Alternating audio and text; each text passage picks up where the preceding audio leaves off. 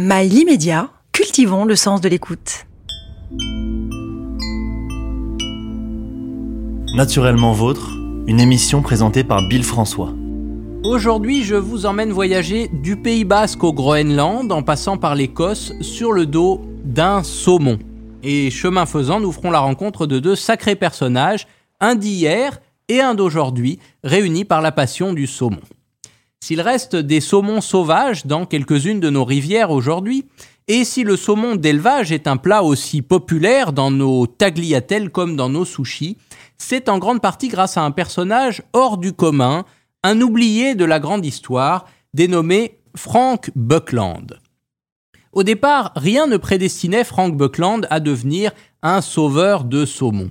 Mais dès sa naissance, le 17 décembre 1826, en Angleterre, tout laissait croire qu'il allait avoir un destin lié à la nature. Et pour cause, ses parents n'étaient autres que William et Mary Buckland, William Buckland qui avait découvert le premier dinosaure, et Mary Buckland qui, quoiqu'un peu dans l'ombre de son mari, travaillait aussi à la paléontologie de l'époque et avait réalisé tous les dessins de fossiles de son éminent géologue de mari.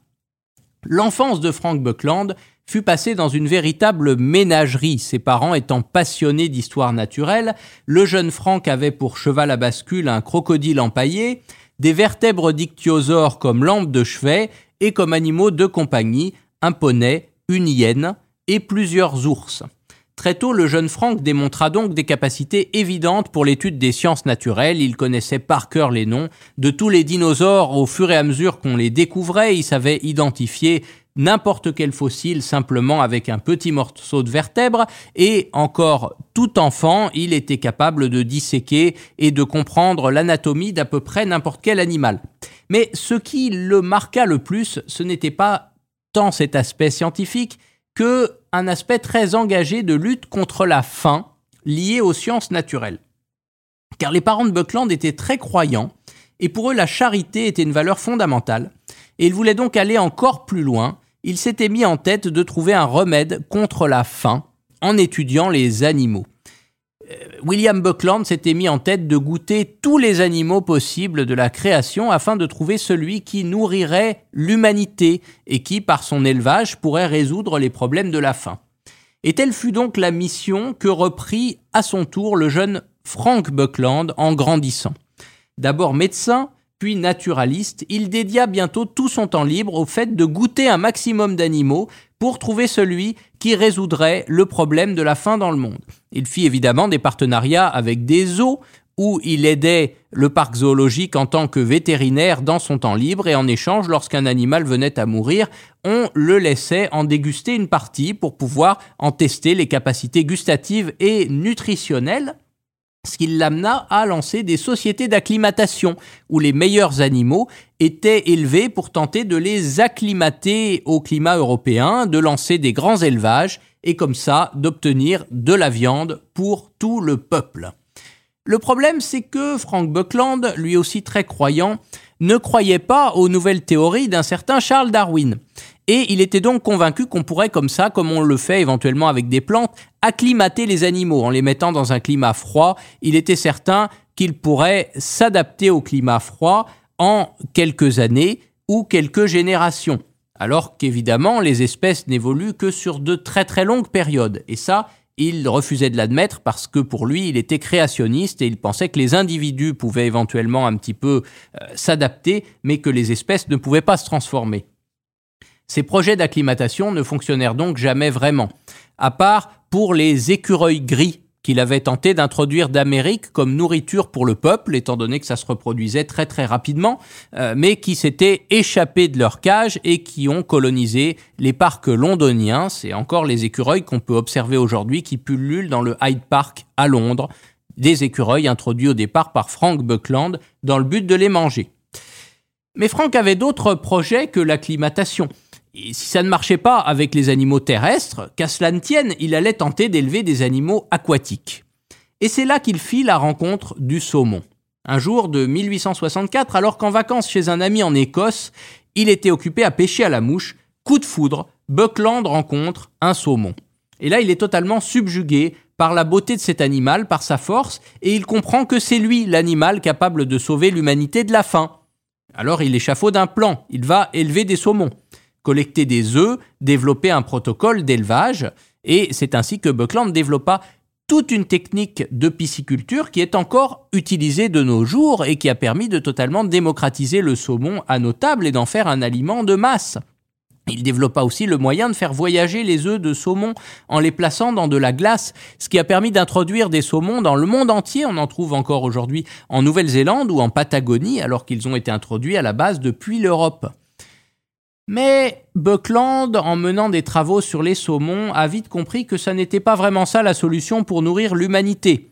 Il voyait bien les rendements des élevages et il comprenait que ça n'était pas très efficace, qu'il fallait beaucoup de poissons sauvages pour nourrir les poissons d'élevage, et il entendait surtout parler d'une époque ancienne, mais pas si ancienne que ça, où le saumon avait été extrêmement abondant dans les rivières européennes, et où pour le coup il avait nourri l'humanité, où il avait sauvé beaucoup de villages, de famines, grâce aux grandes remontées de saumon, des pêches miraculeuses, où il avait permis la création de nombreuses villes, des villes ne serait-ce que comme euh, Paris, qui ont été fondées par des pêcheurs au départ pour être sur le passage de la migration des saumons.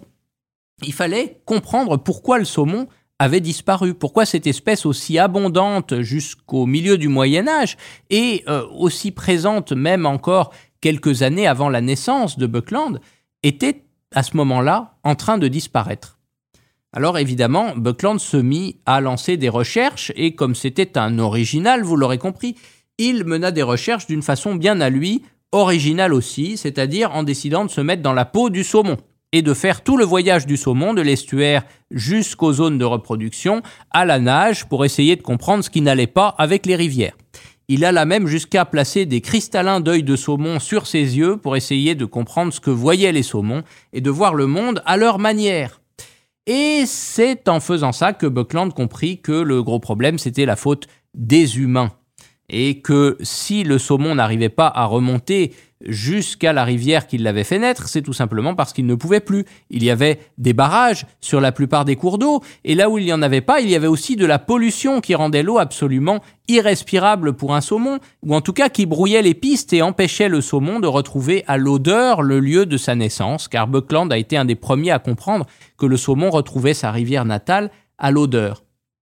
Pollution, barrages, problèmes de filet aussi, de surpêche, Buckland comprit toutes ces problématiques-là et il fut donc un des premiers écologistes avant même que le mot ne soit inventé, un des premiers lanceurs d'alerte qui se mit à faire campagne à la fois dans les médias et dans les sphères politiques pour obtenir des lois et obtenir la toute première loi pour protéger l'habitat des saumons.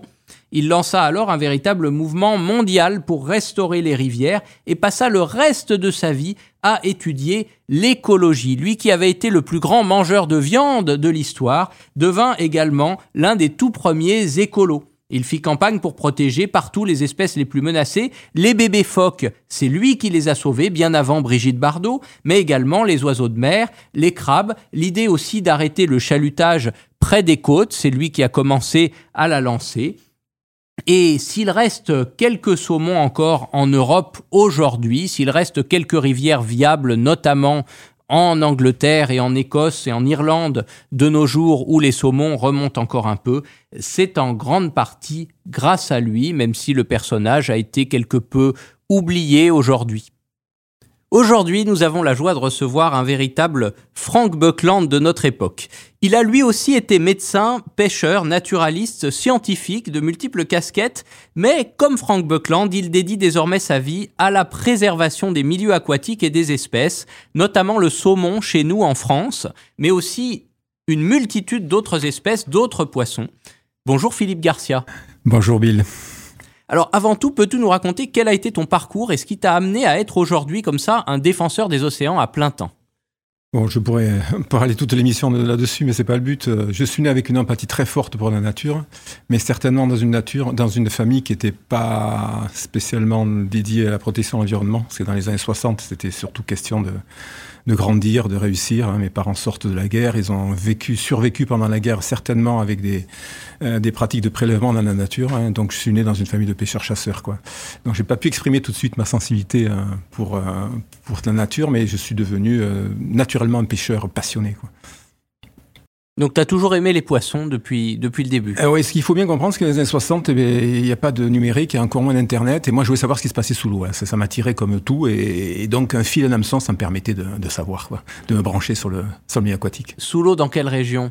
Alors, je suis originaire du, du sud-ouest. Et moi, mes premiers contacts avec la nature, c'est euh, les gaves, les gaves pyrénéens. Dans des eaux translucides, euh, beaucoup de, de salmonidés. Euh, et, et c'est ça mes, mes, premiers poissons. Quoi. Et la mer, je l'ai découverte beaucoup plus tard, au début des années 70. Donc d'abord l'eau douce qui t'a conduit vers la mer oui, très clairement. J'ai été un pêcheur de, de, de truites, hein, plus, plus, que de saumon d'ailleurs, jusqu'à la fin de mon adolescence. Et puis ensuite, j'ai rencontré le surf d'abord, et la mer et les poissons ensuite, euh, au début de mes 20 ans. Et là, la mer m'a happé euh, par sa puissance. quoi. Et je suis devenu un pêcheur en mer. Voilà. Un peu comme le saumon finalement, qui naît en rivière oui, ouais, j'ai fait la boucle. Hein. Je suis né en rivière et je suis allé euh, grossir en mer. Et maintenant, je reviens frayer un peu partout pour, euh, pour les défendre. Eh, c'est formidable. Alors, dans ton enfance, comme ça, tu as, as dû voir des spectacles absolument incroyables. Les gaves des années 70. Donc, les gaves, c'est des rivières très pures, très, très sauvages encore aujourd'hui. Mais à l'époque, ça devait être absolument dingue. Est-ce que ces spectacles ont, disparu? Est-ce que tu en as vu certains évoluer? Est-ce que c'est ça qui, t'a conduit à vouloir protéger les, milieux aquatiques? Oui, très clairement. Je crois que dans une vie, on a le temps de, se rendre compte des, décalages et des, pertes de référence qu'on a tous. Hein. Moi, quand j'étais petit, j'avais lu un bouquin qui s'appelait Le sorcier de Vesoul et qui racontait euh, cette rivière fantastique euh, dans, dans, le, dans, le, département euh, nord-est de la France. Et j'étais baba de cette histoire de ce gars qui avait une survision, il avait soi-disant 15 dixièmes, il voyait sa mouche à une distance pas possible, et il attrapait des truites énormes, cette rivière.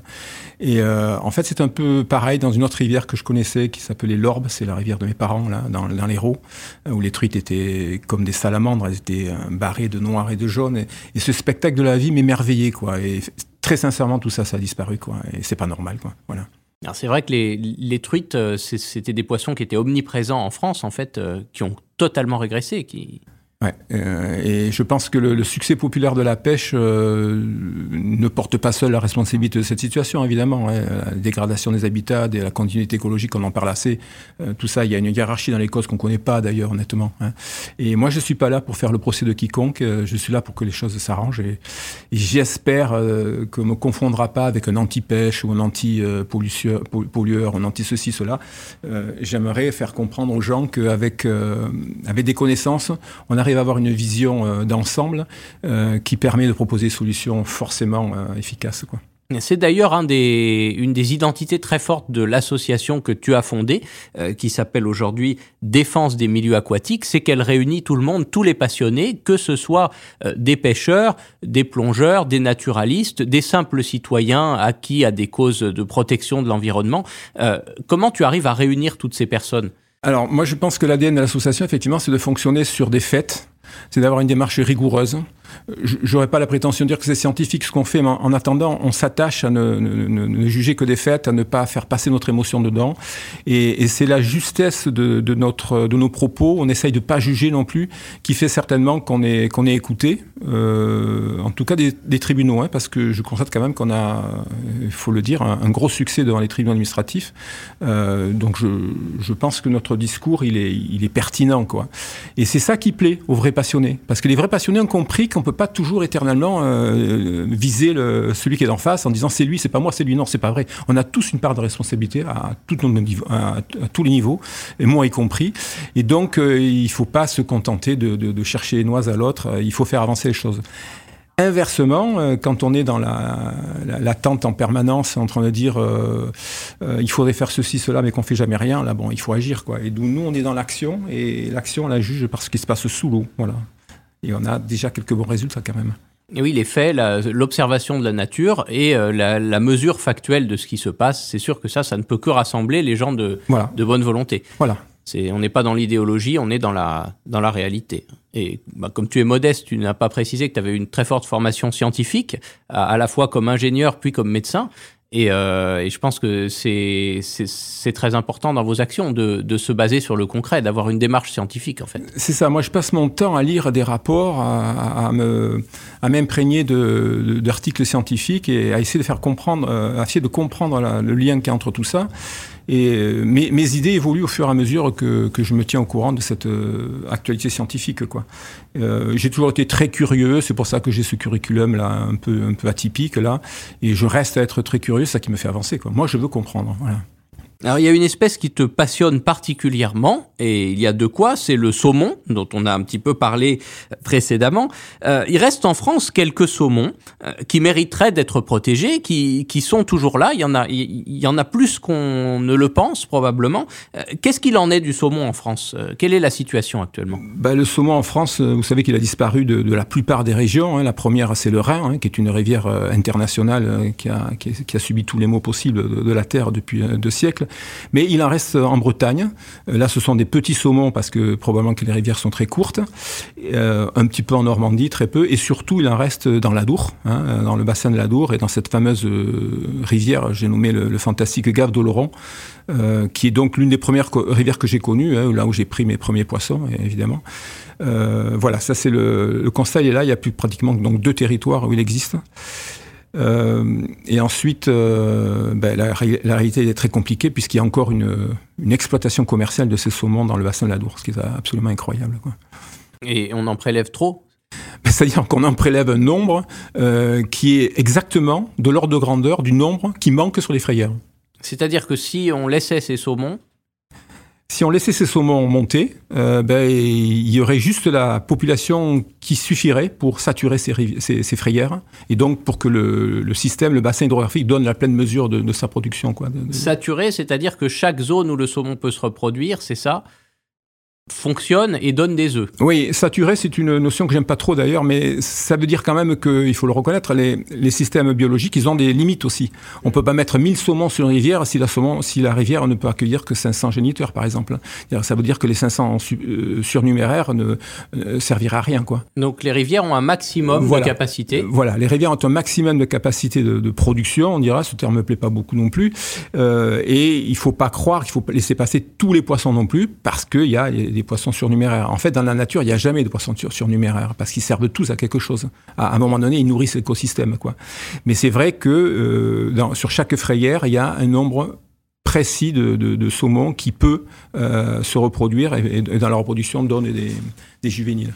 Alors combien tu dirais qu'il en reste? On a des chiffres sur les, les populations de saumons? Ben, Sur la Dour, je connais parfaitement la question. Euh, on a à peu près, euh, euh, je dirais, 3000 saumons euh, qui remontent, 3000, 3500 qui remontent sur les différentes frayères. Les principales étaient celles du Gave d'Osso, et notamment dans le bois du Bagé. Euh, je salue ici euh, la COB, l'association qui se bat pour la protection de cette, de cette fantastique forêt-là. Euh, donc 3000, 3500 saumons qui arrivent à se reproduire, et il en manque à peu près 2000, 2500. Ah oui, c'est dommage, parce que si ces 2000-là, ils étaient, ça ferait des populations de saumon qu'on pourrait même euh, exploiter. Ah ben euh, là, euh, je, je, je n'ose deviner ce qui pourrait se passer. Et les 2000 saumons qui manquent, ce sont justement bah, les 2000 saumons qu'on attrape. Oui, c'est essentiellement par les filets dérivants, hein, à peu près disons 1000-1700 saumons par an au filet dérivant et 200-250 à, à, la canne. Là, vous arrivez à 2000 saumons. Donc voilà, on prend ce qui manque. Quoi, ouais. Et il y a une autre, euh, euh, une autre précision importante, c'est que il y a des saumons qu'on voit jamais euh, rentrer dans, dans, la Dour. Vous savez que les saumons, on les, on les compte par des, des caméras au niveau des barrages. Et donc, il y a des saumons qui n'y passent jamais parce qu'ils sont pris avant même qu'ils rentrent dans la Dour, qui sont pris le long de la côte.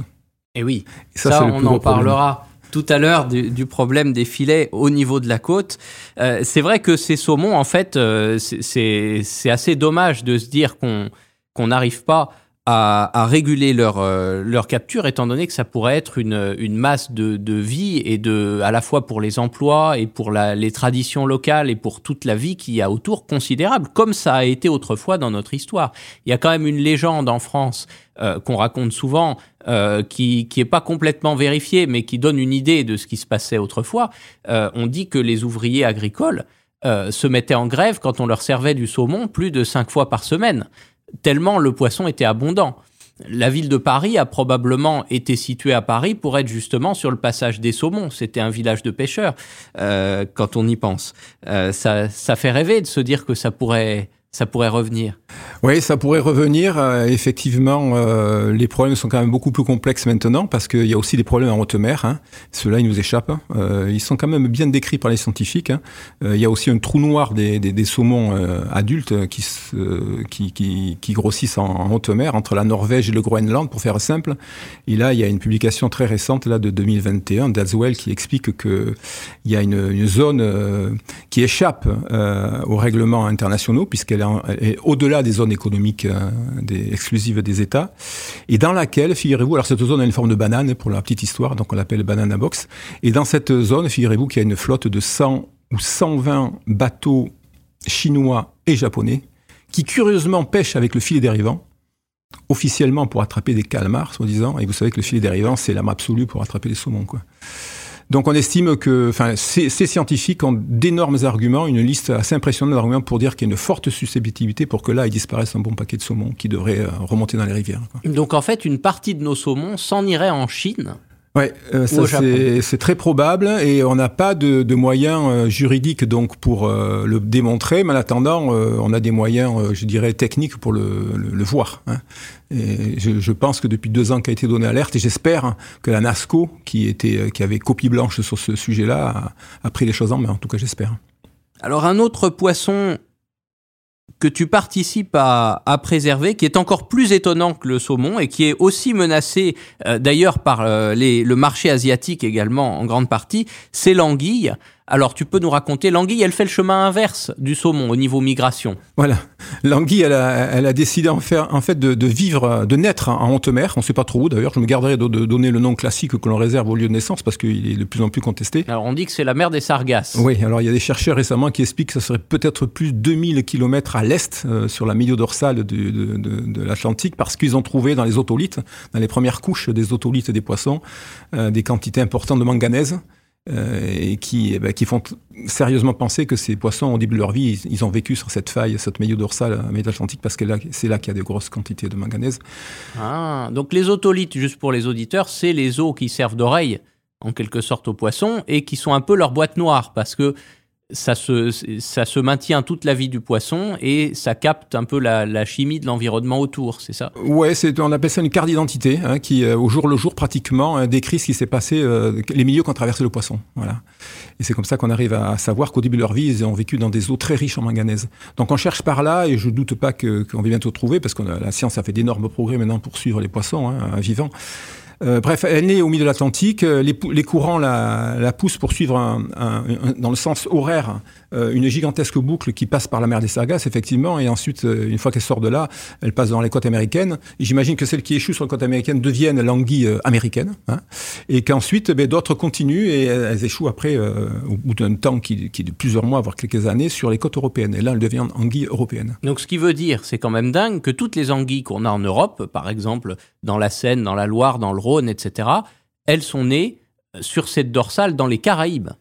Oui, enfin, à, l'est des Caraïbes, hein, 2000 km à l'est, voilà, certainement. Donc, euh, mais à plusieurs euh, milliers de kilomètres En de plein chez milieu nous. de l'océan Atlantique, en plein milieu de l'océan Atlantique, c'est ça, c'est complètement dingue, effectivement. C'est un cycle de vie complètement dingue. Ouais, et le plus fort, c'est qu'une fois que l'anguille a vécu sa vie euh, de terrien ou pas d'ailleurs, parce qu'elle vit autant en bord de mer que dans les rivières, hein, c'est incroyable ça aussi, mais l'anguille qui a décidé de se reproduire, elle, vous savez qu'elle change de couleur, elle devient argentée, hein, ses yeux deviennent beaucoup plus gros, ses nageoires pectorales se modifient pour la préparer justement à l'exploit qu'elle qu va faire. Parce qu'elle va devoir retourner là-bas. Et voilà, elle va devoir retourner en mer où elle s'y perd, elle finit par pondre, mais on sait ni où ni comment, mais on sait, on, elle on sait meurt, qu'elle elle revient jamais. Qu'elle revient jamais, ouais, c'est ça. C'est terrible comme destin. Ouais, c'est pas la seule hein, qui, qui, meurt en, en pondant. Hein. Les aloses et lamproies font pareil, mais c'est quand même une histoire qui, qui, qui prend les tripes. Quoi. Ouais, c'est impressionnant.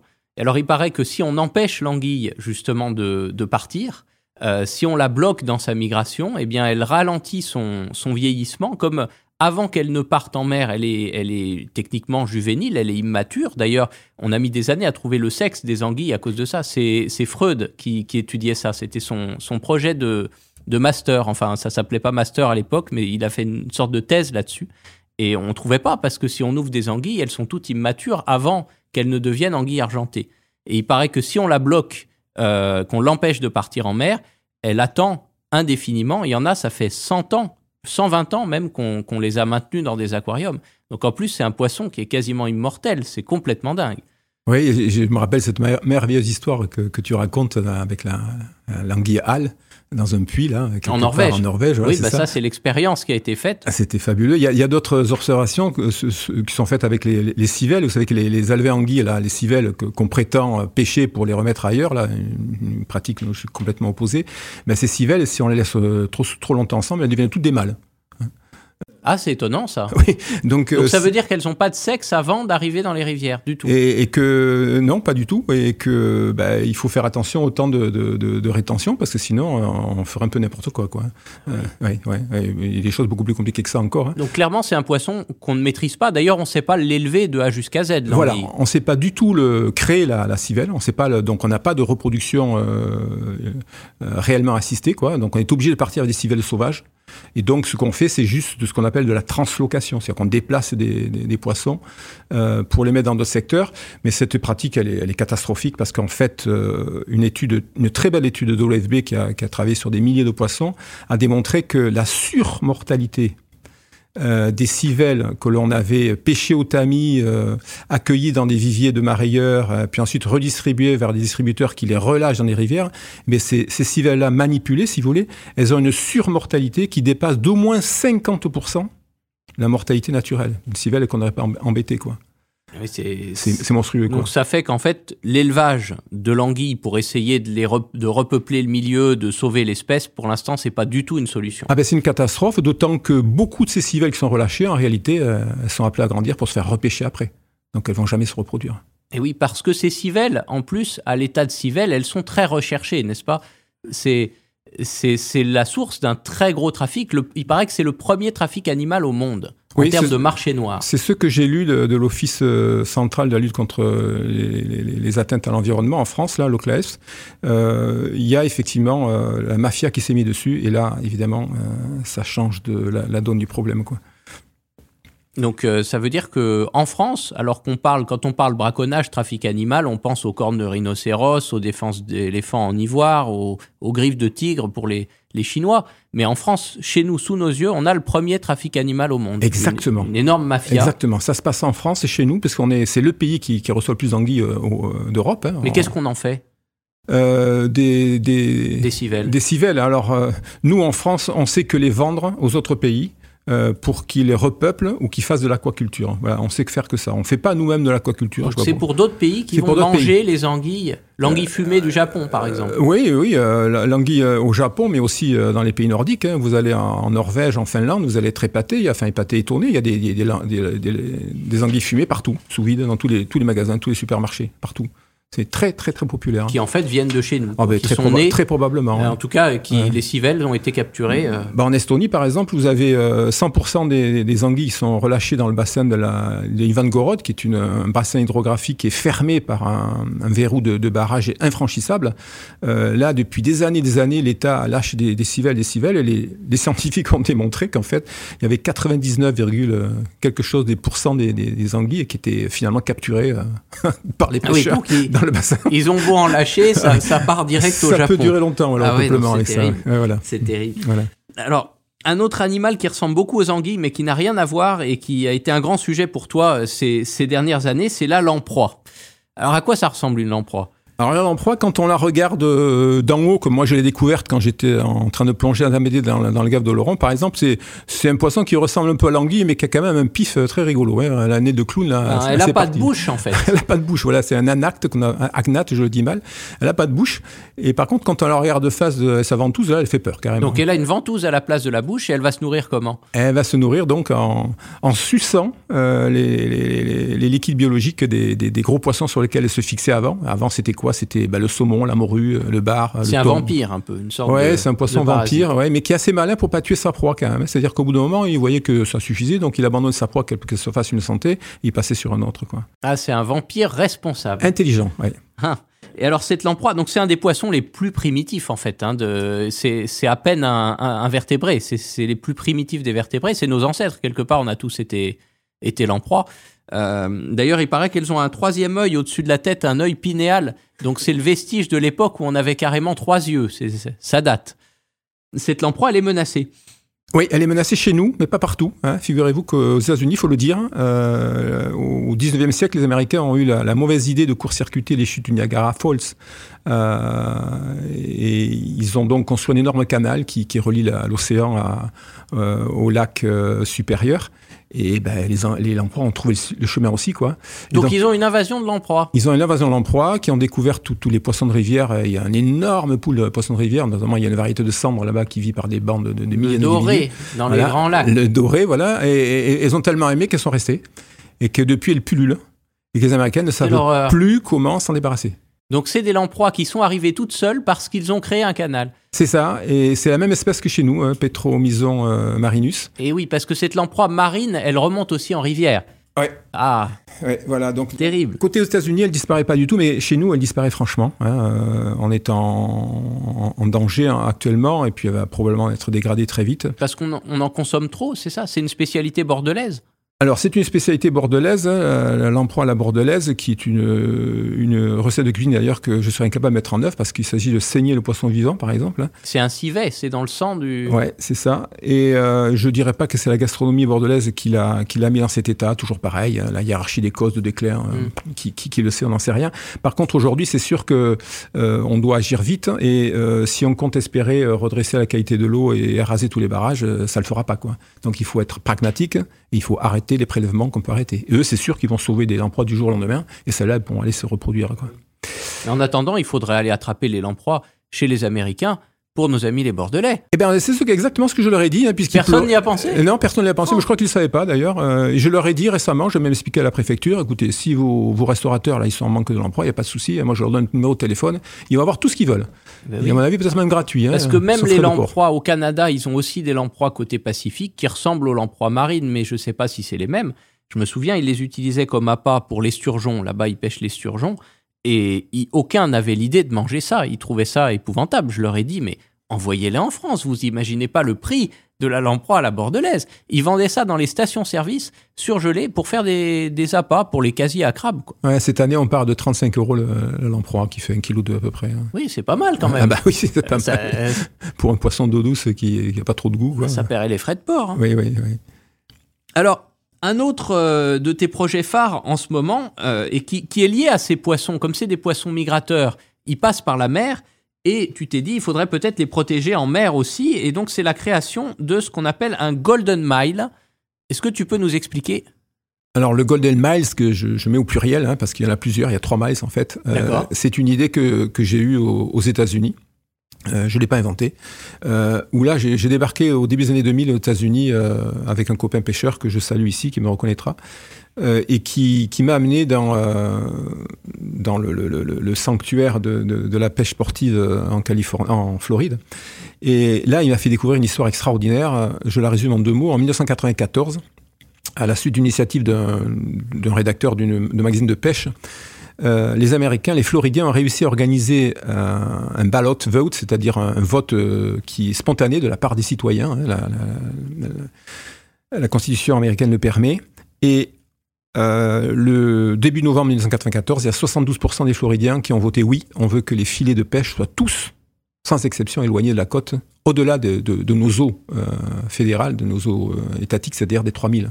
en fait, Donc c'est euh, les pêcheurs à la ligne, les pêcheurs du dimanche, en quelque sorte, les pêcheurs sportifs, qui là-bas pèsent beaucoup, qui ont réussi à obtenir qu'on protège toute la zone côtière des filets. Alors, c'est là, je viens de parler des, des, électeurs floridiens.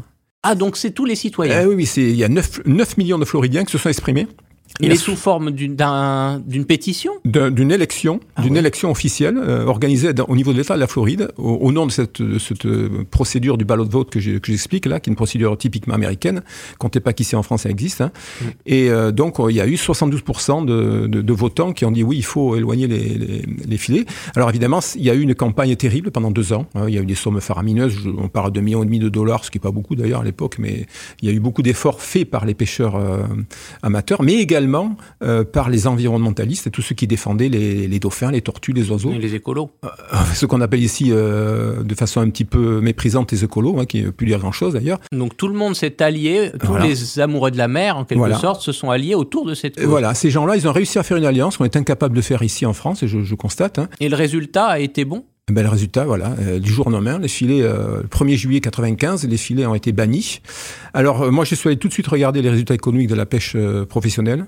J'ai même pas vu l'ombre d'un décrochage dans la courbe chronologique des, des bénéfices de cette, euh, de cette industrie. Quoi. Ce qui veut dire qu'ils ont juste mis leur filet plus loin et ils ont Et ça s'est passé comme tout aussi bien. Exactement. Et Mais en revanche, les espèces euh, au niveau de la côte étaient mieux protégées. ben, on a eu un retour de l'abondance et de la taille des poissons phénoménale.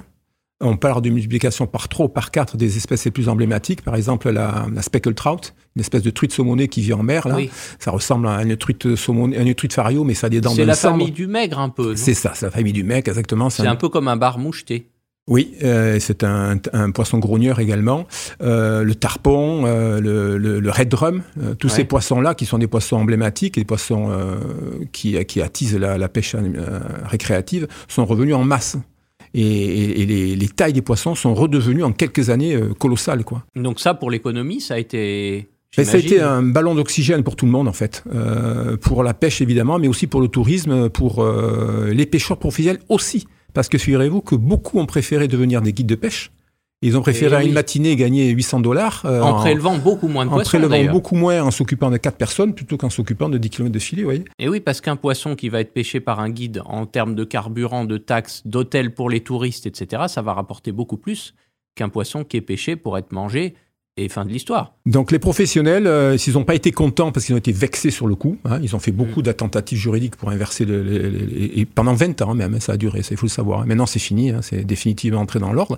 Mais les pêcheurs professionnels, aujourd'hui, il est clair qu'ils ont été très gagnants de, de cette, euh, de cette initiative. De cette- et Donc ça s'est le monde est propagé. gagnant, c'est gagnant-gagnant. C'est gagnant-gagnant, ça s'est propagé à tous les États de, de côte sud, côte est et ouest des États-Unis maintenant. Donc Il y a- tout le pays. tout le pays. Il n'y a que le Mississippi qui fait un peu de résistance, qui, qui fonctionne encore avec des quotas pour la pêche, euh, mais il a une fenêtre très. Ils avaient encore des esclaves il n'y a pas si longtemps. Oui, Mississippi, ils ont des problèmes. Et ils ont des gros problèmes aussi de, de, de dead zone, de, de zones mortes avec le- l'estuaire du Mississippi. Mais dire, aux États-Unis, c'est fini. Il n'y a plus de pêche euh, dans les rivières depuis longtemps, et en bord de mer non plus, quoi. Et alors pourquoi on ferait pas ça en France aussi, Eh ce ben Golden Mile? Et voilà, c'est exactement la- le projet que je que j'explique, que je propose, euh, peut-être un peu laborieusement, parce que bon, je suis un scientifique, j'essaye de, de justifier tout ce que je dis, mais c'est effectivement ce, ce sur quoi il va se, se diriger. Et euh, je, je rappelle que le Comité national des pêches français est allé aux États-Unis euh, pour aller constater ce qui se passait. Il a vu la même chose que moi. Et quand il est rentré, ben, il s'est empressé de ne pas publier, quoi.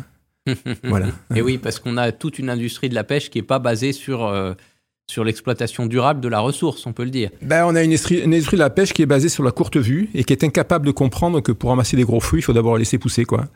Et Ce qui est dommage parce que ça rapporterait beaucoup plus finalement. Voilà. Et quand on a un jardin qui s'appelle la zone littorale euh, où poussent les, les, les, les trois quarts des espèces de poissons euh, commerciaux, C'est-à-dire que c'est la nurserie. C'est la qui- nurserie, c'est ça. qui grandissent. eh ben, il faut la respecter, tout simplement, quoi. Les Américains, ils ont rien inventé, en fait. hein. Ils ont appliqué que le bon sens, quoi. Et, et les faits leur ont donné raison, mais immédiatement, d'une année à l'autre, pratiquement. quoi. Et oui, c'est un exemple quand même incroyable qui montre que ça fonctionne. Ben, c'est un exemple à grande échelle, hein, beaucoup plus grande que notre propre échelle, et qui est complètement validé depuis une génération, et donc il n'y a plus à hésiter une seconde, quoi.